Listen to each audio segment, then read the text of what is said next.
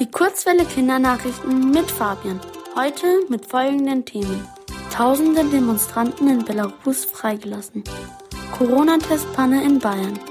Und Schüler bekommen günstigen Internetzugang. Minsk.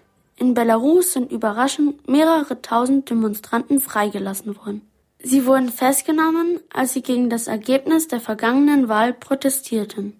Der bisherige Machthaber Alexander Lukaschenko hatte sich mit einer deutlichen Mehrheit der Stimmen zum Sieger erklären lassen. Die Demonstranten gehen aber davon aus, dass das Ergebnis gefälscht ist. Das bestätigen auch unabhängige Beobachter aus dem Ausland.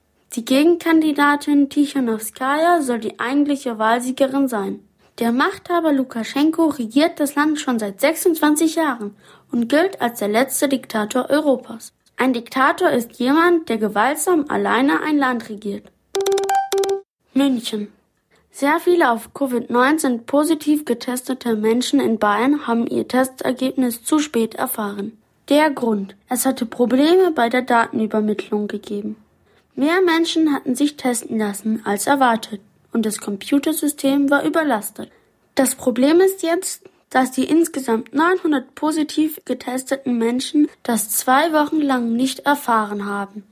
Das heißt, sie könnten in der Zwischenzeit auch weitere Menschen angesteckt haben. Deswegen steht unter anderem der bayerische Ministerpräsident Markus Söder stark in der Kritik. Berlin. Schulen, Schülerinnen und Schüler sollen deutlich stärker bei der Digitalisierung unterstützt werden.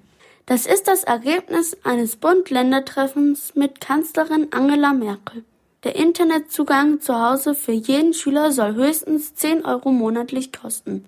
Außerdem soll es schnelleres Internet an Schulen geben und Lehrkräfte sollen genügend Laptops bekommen. Ein Ergebnis des Bund-Länder-Treffens war nämlich, dass die Corona-Pandemie gezeigt hat, wie wichtig schnelles Internet ist.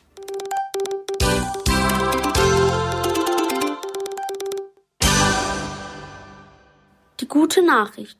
In den vergangenen 30 Jahren hat sich die Anzahl von Elefanten in Kenia mehr als verdoppelt. Das gab der Kenya Wildlife Service am Mittwoch bekannt. Elefanten sind hauptsächlich durch Wilderer bedroht, die sie wegen ihrer Stoßzähne jagen. Das Wetter.